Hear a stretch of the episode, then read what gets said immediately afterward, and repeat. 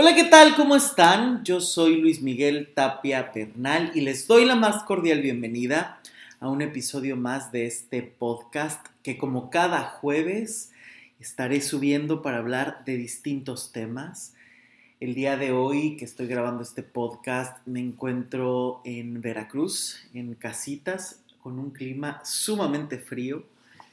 Eh, bastante nublado, el, mar ha estado incluso muy embravecido eh, y es un clima muy interesante el estar en una playa rodeado de frío y en otra ciudad un tanto solitaria. Eh, no es una ciudad muy céntrica de Veracruz, ni siquiera es una playa muy conocida.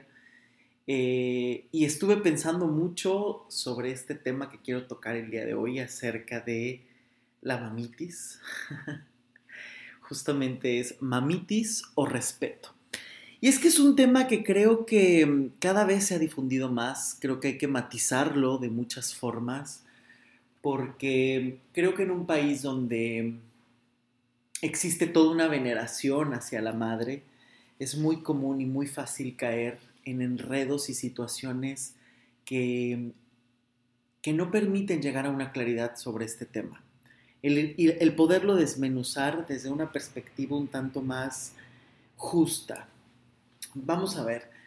Em, pareciera que los hijos que se quedan a cuidar a las madres, sean hombres o mujeres, eh, son sumamente buenos, son sumamente respetuosos y son sumamente incluso hasta maduros. Yo diría que hay que matizar bien estas ideas porque si bien es cierto que el amor hacia los padres y la relación que cada uno establece es muy importante, el respetar de dónde vienes, em, la relación que deseas establecer con tus padres, también es muy importante tener en cuenta que muchas veces está ocupando lugares con ellos que no corresponden.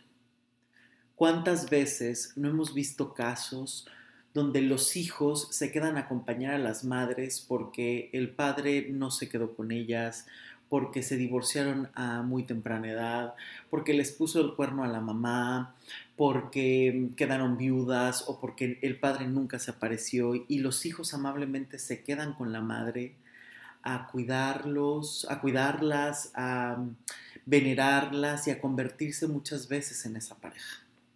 ¿Cuántas veces no hemos visto hijos que no hacen su vida eh, por estar al lado de su madre y literal llevan una relación, una complicidad completamente pareja?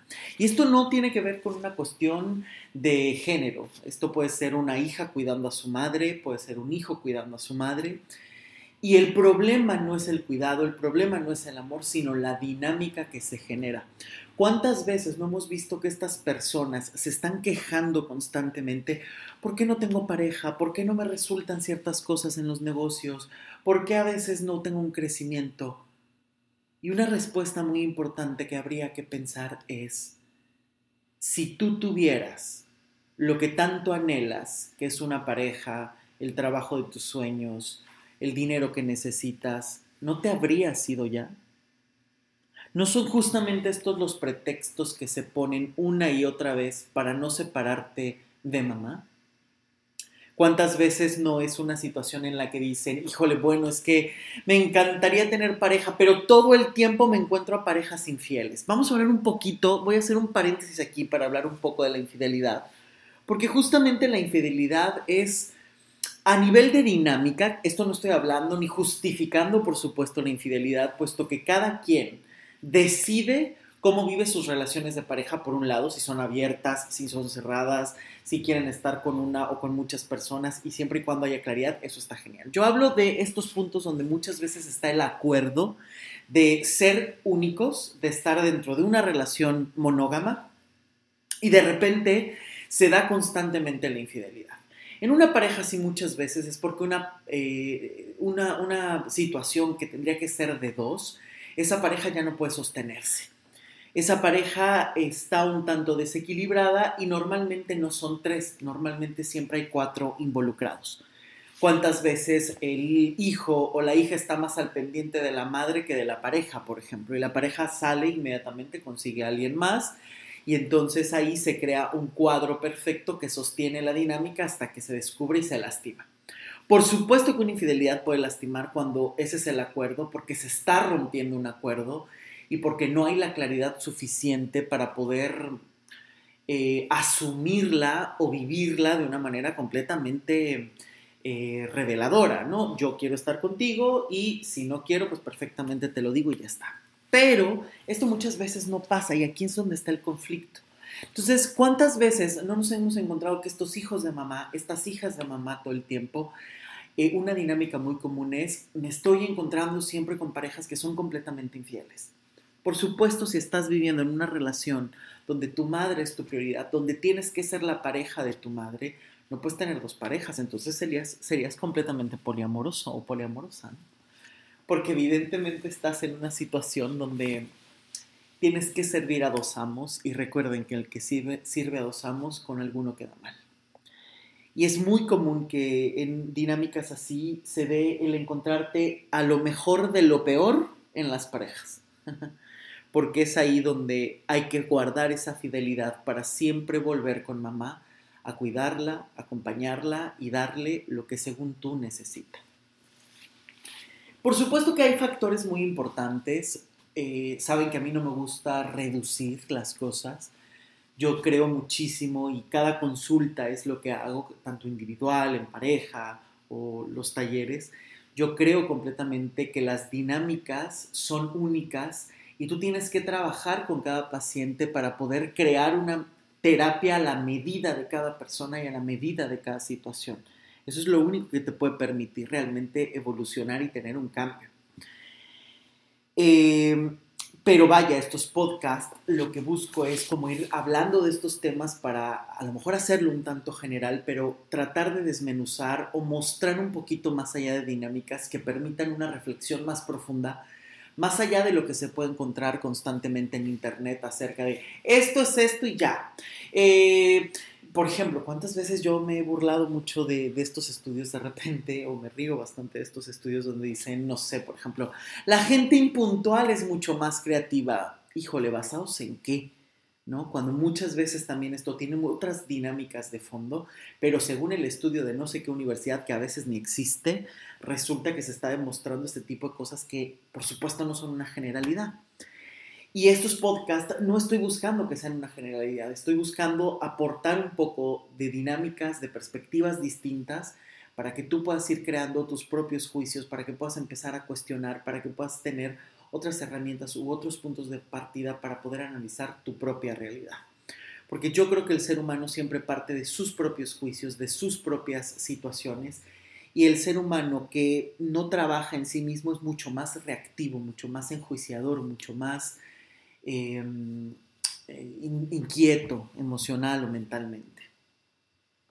Regresando a este punto justamente, eh, que no es una generalidad ni pretendo hacerlo, pero repito, quiero hablar de estos temas, em, es muy común que los hijos en este amor ciego, en este amor tan profundo, estén buscando compensar lo que muchas veces los padres no tuvieron. Si el hijo siente que a mamá le faltó papá, su propio padre, estos hijos se convierten en ese abuelo y quieren ser los hijos que regañan a las madres, los hijos que guían a las madres, que mantienen a las madres, porque todo el tiempo tienen que dar e inclusive se convierten hasta físicamente, se ven a veces un tanto mayores de lo que son, ¿no? Em, son estos hombres que parecen como muy sabios, a veces poco divertidos y que tienen que buscar pequeñas escapatorias donde realmente pueden regresar a vivir eh, su propiedad y lo que ellos quieren. Porque justamente aquí es donde entra ese tema de quien no suelta no puede continuar. Donde quien está todo el tiempo ocupando estos lugares de ser el padre de su madre, la pareja de su madre, el ex de su madre, tratando de darle todo lo que la madre no tuvo, es un punto donde tarde o temprano, qué tiempo, qué energía te queda para tu propia vida y para tus propios sueños.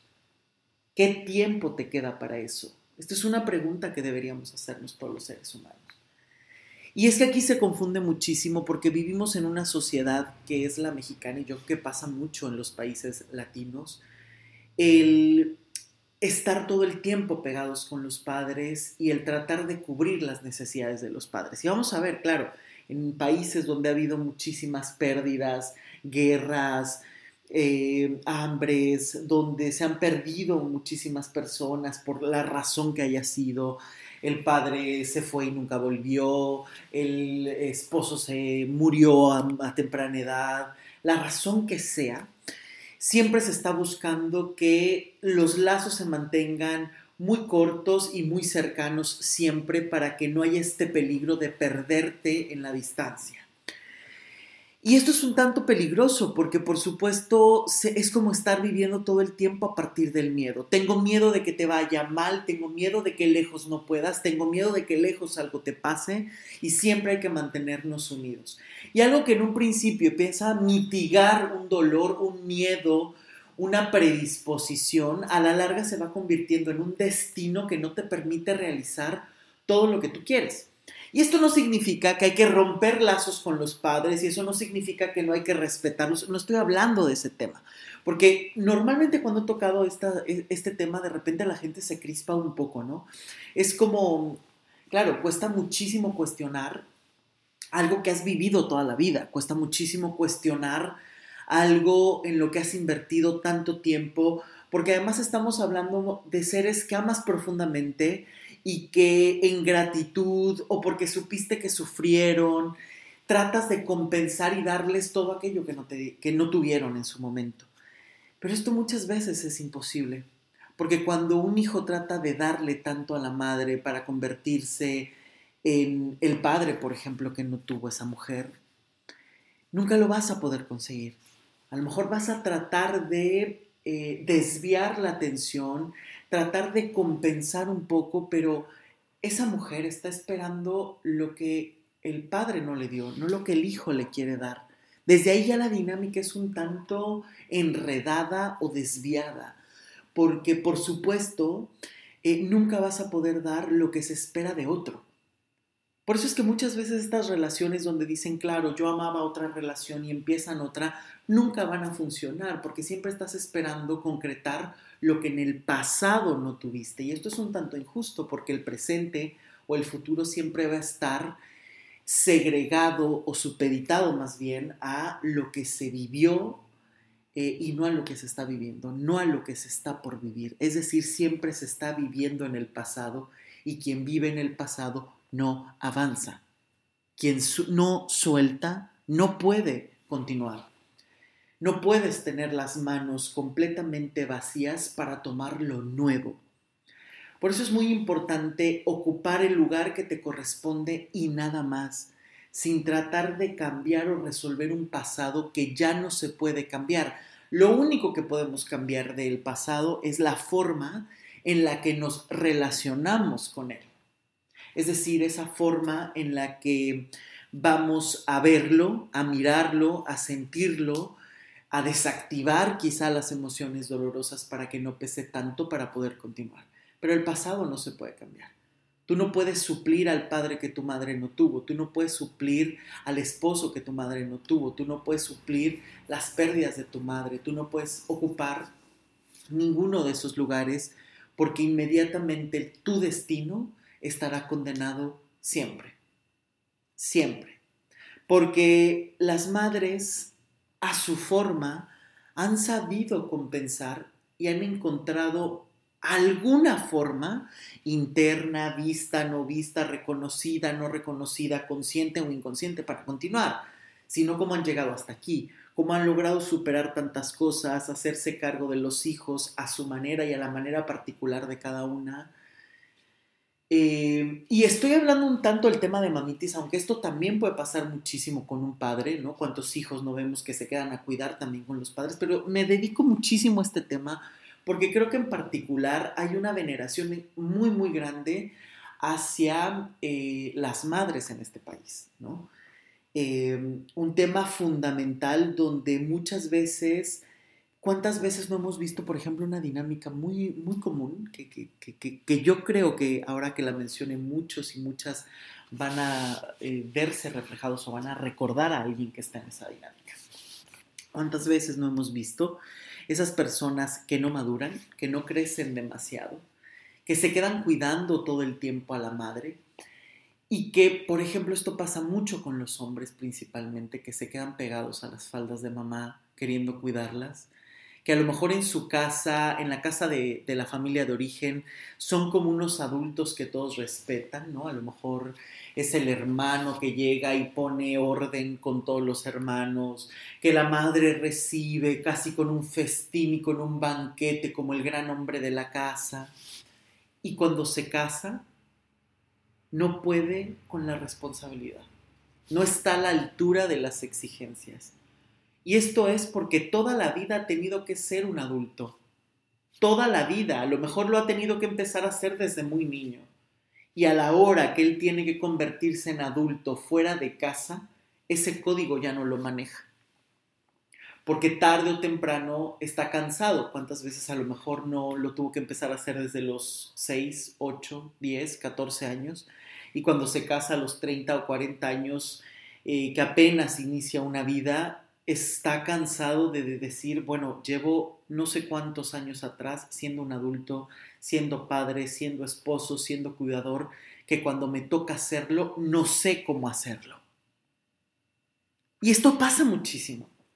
Y es muy, muy tremendo porque en lugar de aligerar la vida, transformar la historia, es como si siempre se quisiera ir a contracorriente, lo cual se vuelve no solo muy cansado, sino muy desgastante. Y entonces el futuro se empieza a hacer cada vez más enredado, porque entonces se empieza a generar un ciclo eh, completamente, eh, incluso hasta doloroso, ¿no? Ese padre que está más al pendiente de su madre que de sus hijos, tarde o temprano esos hijos se lo reclaman al padre y alguno de esos hijos se quedará a cuidar a la madre porque el padre se fue a cuidar a su madre y descuidaba a su esposa. O sea, es un eterno ciclo infinito de hijos que se quedan pegados a la falda de mamá sin poder hacer su vida y de hijos que tienen que suplir a los padres, a los hermanos, a los hombres en general. ¿Cuántas veces las mujeres también no han tenido que ocupar ese lugar e incluso han tenido que ser las protectoras, las cuidadoras, las que mantienen a toda una familia? ¿Cuántas veces no hemos visto estas dinámicas tan desgastantes que a la larga atrofian la vida en lugar de dar completamente un motor? Por supuesto que el amor o la dinámica que tú le tengas a tu madre, el respeto que tú le tengas a tu madre, eso principalmente se demuestra con eh, las dinámicas que tú puedas tener de convivencia, a lo mejor en algún momento de eh, cuántas veces hay relaciones tan complejas con la madre. Me, me, he tocado, me ha tocado trabajar también muchísimos temas con los pacientes acerca de Em, relaciones muy conflictivas donde a veces la distancia es un respeto, la distancia es una forma de valorar eh, o de amar a la otra persona y donde también hay personas que están cuidando todo el tiempo a sus padres sin la completa necesidad porque no son padres que estén enfermos o discapacitados, sino son padres que en algún momento estuvieron heridos y que a su manera han sabido solucionar la vida y continuar a su manera lo han hecho y lo han hecho muy bien. Si no, repito cómo han llegado hasta acá, cómo han podido criar hijos, crear proyectos, con todo y sus heridas lo han hecho, ¿no? Y el hijo no va a poder saldar ninguna de esas heridas. Podrá tratar de taparle el ojo al macho a precio de qué?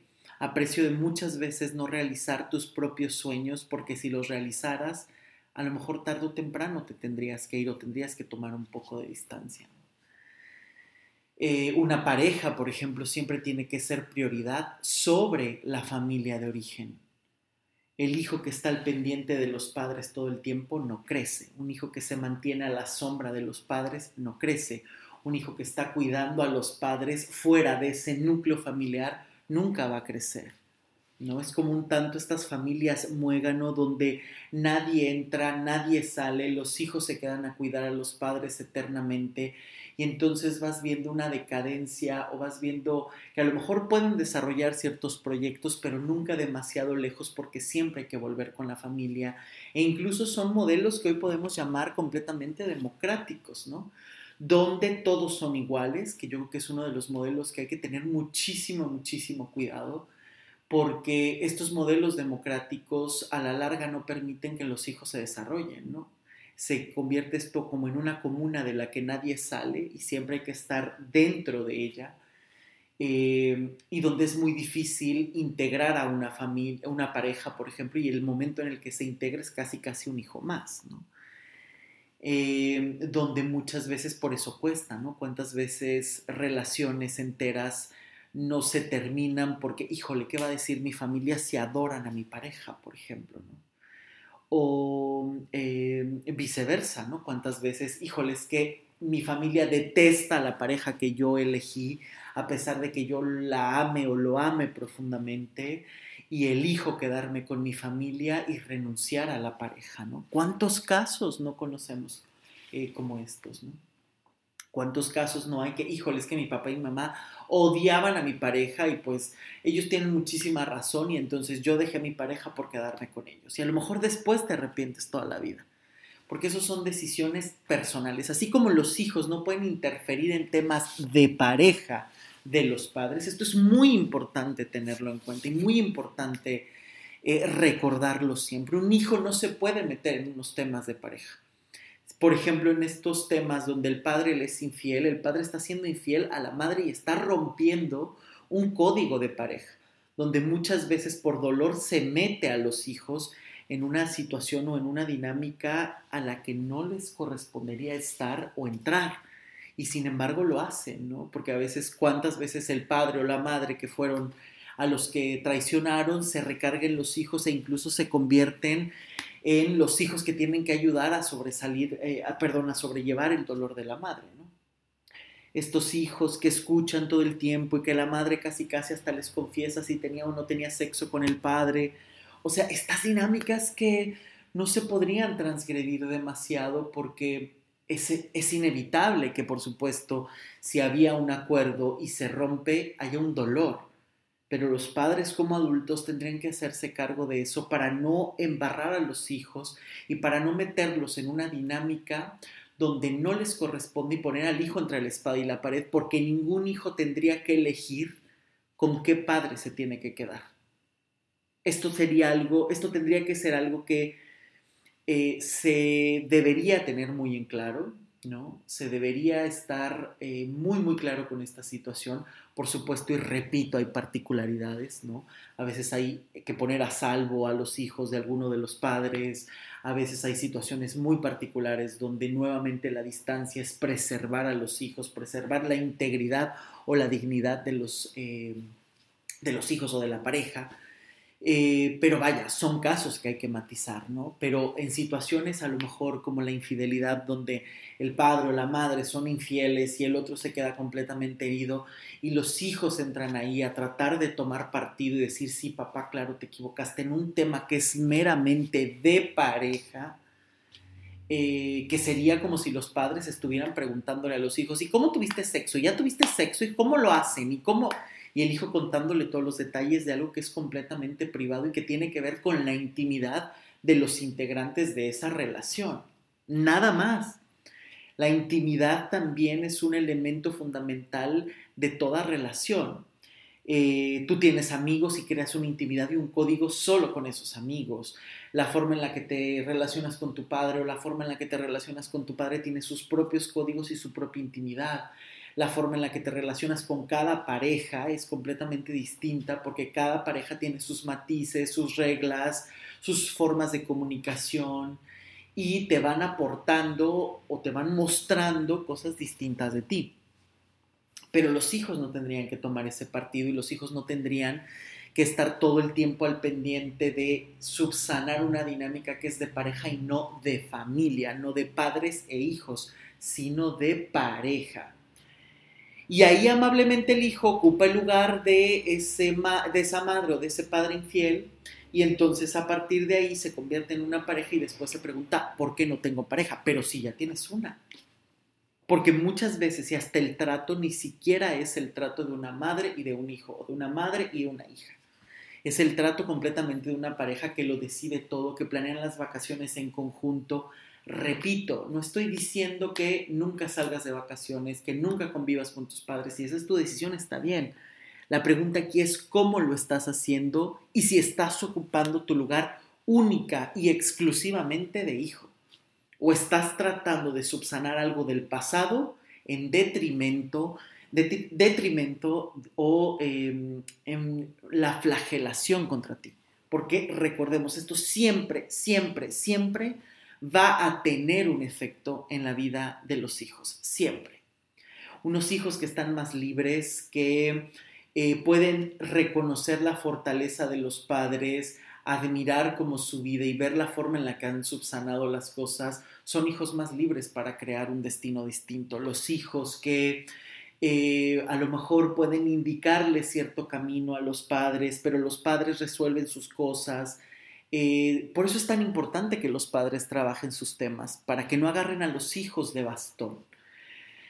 Eh, es normal que los seres humanos tengan heridas. Yo no conozco un ser humano que no haya tenido a lo mejor alguna pérdida, alguna situación dolorosa, alguna situación incómoda. Yo creo que no existe. Y los padres, antes de ser padres, son seres humanos, fueron niños que a lo mejor fueron heridos, abandonados, rechazados o muy amados. Eh, son personas que cargan también sus propios fantasmas, sus propios miedos, sus propias eh, fortalezas también. Son, eh, fueron niños, se convirtieron en adolescentes, en adultos, y también han tomado sus decisiones, porque incluso hasta no decidir es una decisión. Pero los hijos no podemos estar subsanando o tapando o corrigiendo un pasado al que ya no se puede volver, porque la vida no corre hacia atrás, corre solo hacia adelante. Y el tiempo no perdona, el tiempo avanza contigo y sin ti. Por eso siempre hago esta pregunta y últimamente eh, que, está muy cercano eh, el fin de año, yo pregunto mucho esta parte, ¿cuántos años más vas a seguir desperdiciando tu vida? ¿Cuántos años más? ¿Cuántos años más vas a seguir aguantando lo que no te gusta? ¿Cuántos años más vas a tratar de resolver algo que ya no tiene solución porque está en el pasado? ¿Cuántos años más vas a cargar un pasado que sigue lastimándote profundamente? y que podrías relacionarte de otra manera para estar más libre. ¿Cuántos años más? ¿Cuántos años seguirás desperdiciando?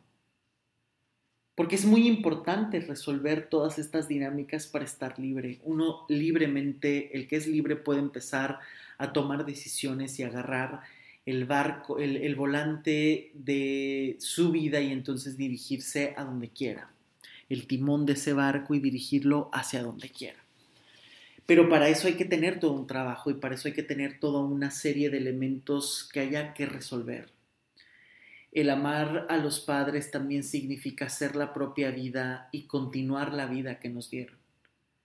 El amar a los padres también significa respetarlos y respetarlos también es darles su lugar y mirar su grandeza, sus decisiones, su manera de resolver las cosas, que te puede o no te puede gustar, que la puedes o no la puedes entender, pero que a final de cuentas es la decisión o la forma que ellos han encontrado para poder continuar en la vida. Y son decisiones que a lo mejor a veces no vas a poder em, comprender de primera mano. Por eso es que esa es la parte que a cada uno le toca sanar o resolver porque esa es la parte donde cada uno puede entender a los padres y liberarse.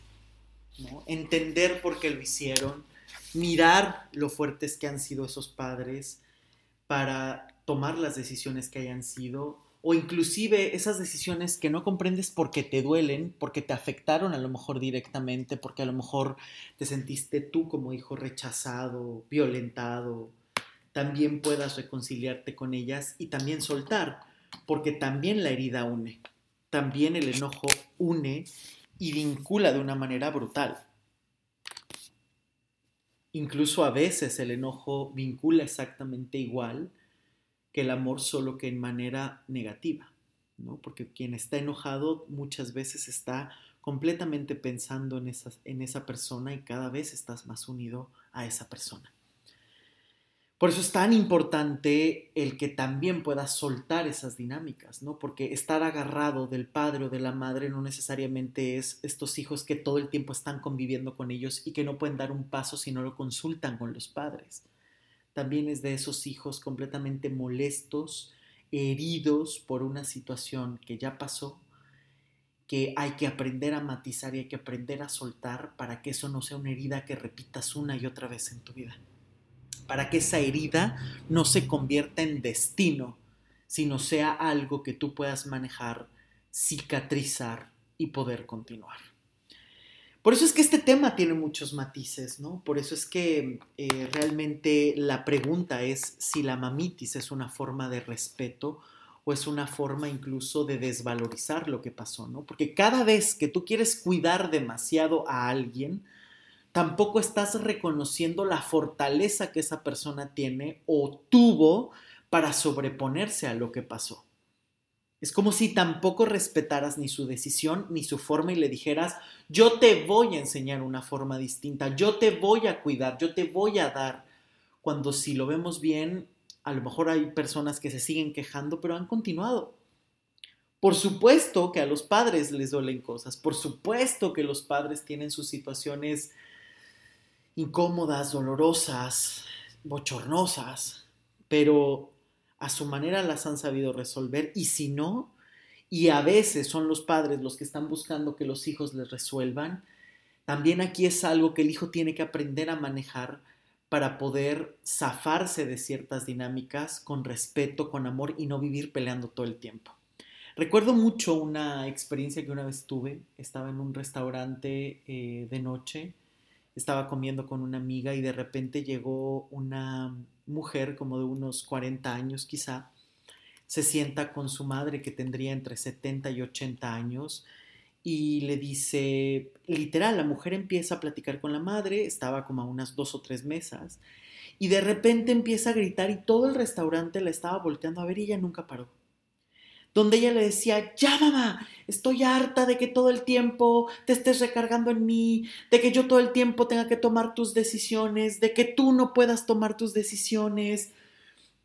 Y era una situación donde la llenaba de reclamos a la madre, que fue ahí donde yo pensaba, qué ridículos nos vemos los hijos después de ciertas edades reclamando cosas a los padres. Y de verdad, la palabra es ridículos. Porque el niño que fuiste y que te lastimaste y que se lastimó o fue lastimado, tarde o temprano se convierte en un adulto que se puede hacer cargo de sus heridas y que se puede transformar en lo que tú decidas. No se vale seguirse quejando toda la vida, porque quejarse también es no avanzar jamás. Y de eso hablé el podcast pasado acerca de si realmente queremos sanar. Y esta es una pregunta muy importante porque claro, toda la gente quiere ser libre y quiere ser feliz y realmente estás haciendo algo por sanar en realidad o solamente sigues huyendo y dándote a tole con el dedo. De verdad hay que pensar esta situación. Y esa imagen la recuerdo muchísimo, esa experiencia, porque era una hija muy enojada, a lo mejor tendría sus motivos, yo no estoy diciendo que no, pero quizá ni era la forma, ni era el momento, ni era el lugar. Y a, a lo mejor ahí habría que pensar si en realidad ella tendría que sanar algo o tenía que reclamarle a la madre otra situación. Esto no significa que los padres sean perfectos, que no cometan errores. Por supuesto que no, somos seres humanos, todos los seres humanos, padres, hijos, abuelos, todos tenemos aciertos, cometemos errores. Yo creo también que el trabajo de los padres siempre es el más eh, criticado. Hagan lo que hagan, van a cometer errores. si dan porque dan y si no dan porque no dan pero toda la vida se les va a reclamar algo o se les va a magnificar algo. Porque eso a final de cuentas cada uno lo decide. Por eso es tan importante que el niño que fuiste y que se convierte en un adulto también puedas crecer. ¿no? Yo a veces me, me, me, me cuestiono mucho esta idea acerca de el niño interior. El niño interior también ha crecido y un adulto también se puede divertir y un adulto también puede saborear la vida y sorprenderse con la vida si está en el momento presente, si vive desde una situación de fortaleza, de integridad, no vivir desfragmentado por todas las heridas que no has sabido sanar y que te van rompiendo y que vas ignorando, que te hacen vivir en piezas y no en una sola pieza integrado con lo bueno, con lo malo, con lo que aprendes, con lo que no aprendes y te haces dueño de ti. Por eso es que yo creo que ese niño interior tarde o temprano también tiene que crecer esa persona que tú fuiste y que te lastimaron, también te puedes hacer cargo para sanarte hoy. Porque, repito, uno no puede volver al pasado a resolver lo que ya pasó, no puede simplemente relacionarse de otra manera con lo que fuiste, con lo que ya sucedió y con lo que no puedes cambiar. Y a veces implica perdonarte y a veces implica llorar y a veces implica aprender y a veces implica... Eh, negociar a veces implica simplemente dejar atrás y continuar y empezar a tomar la vida. Implica muchísimas cosas dependiendo de cada situación. Por eso es que yo creo que la mejor forma de brindar un respeto a alguien no es haciendo tu mundo y tratando de cubrirle sus necesidades. Es haciendo tu vida, es realmente respetando su fortaleza, su decisión, su forma de actuar y comprender que a lo mejor para ti pudo haber hecho mil cosas más, pero con las herramientas que tenía en el momento fue lo que decidió y fue lo que encontró. Que por más que quieras ayudar a alguien, si esa persona, incluso sean tus padres, no se quiere ayudar y no quiere cambiar, hagas lo que hagas y detengas lo que detengas, no vas a generar un cambio porque el cambio no se genera regalándolo, el cambio no se genera dándole una pastilla a alguien y diciéndole mañana amanecerás de otra manera.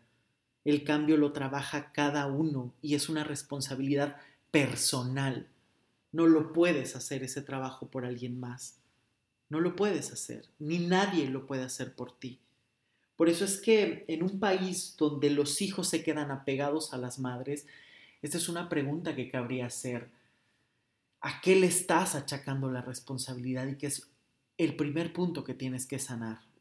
Y repito, esto no es para decir, nunca más vuelvo a hablar con los padres y me tengo que super segregar de ellos y no volver a saber de ellos para crecer. No, significa matizar, responder a ese pasado de una manera distinta, respetar lo que fue, mirar las fortalezas que se tuvieron y dejar de engancharte tú con una historia que a veces ni te pertenece, una historia en la que a lo mejor tú fuiste un resultado y no el origen que propició el problema.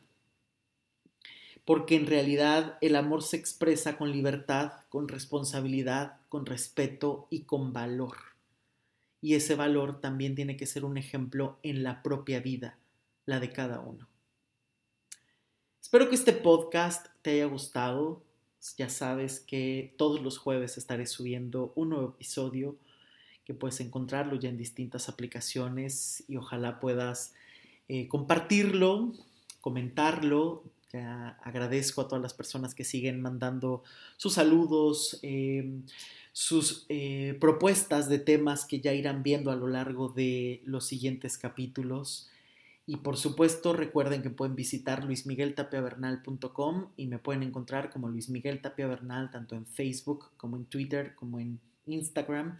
Y ahí me pueden seguir y podemos estar en contacto para poder hablar de todos los temas que quieran y que este podcast sea un diálogo constante para hablar de todas las inquietudes que estén surgiendo y de estar proponiendo nuevos horizontes, nuevas formas de plantear las situaciones y de ir desmenuzando cada vez más y más profundo los temas y no quedarnos solo en la superficie o solo con una simple plática o solo con una simple frasecita, sino el ir un poquito más adentro para poder generar los cambios que tanto deseamos.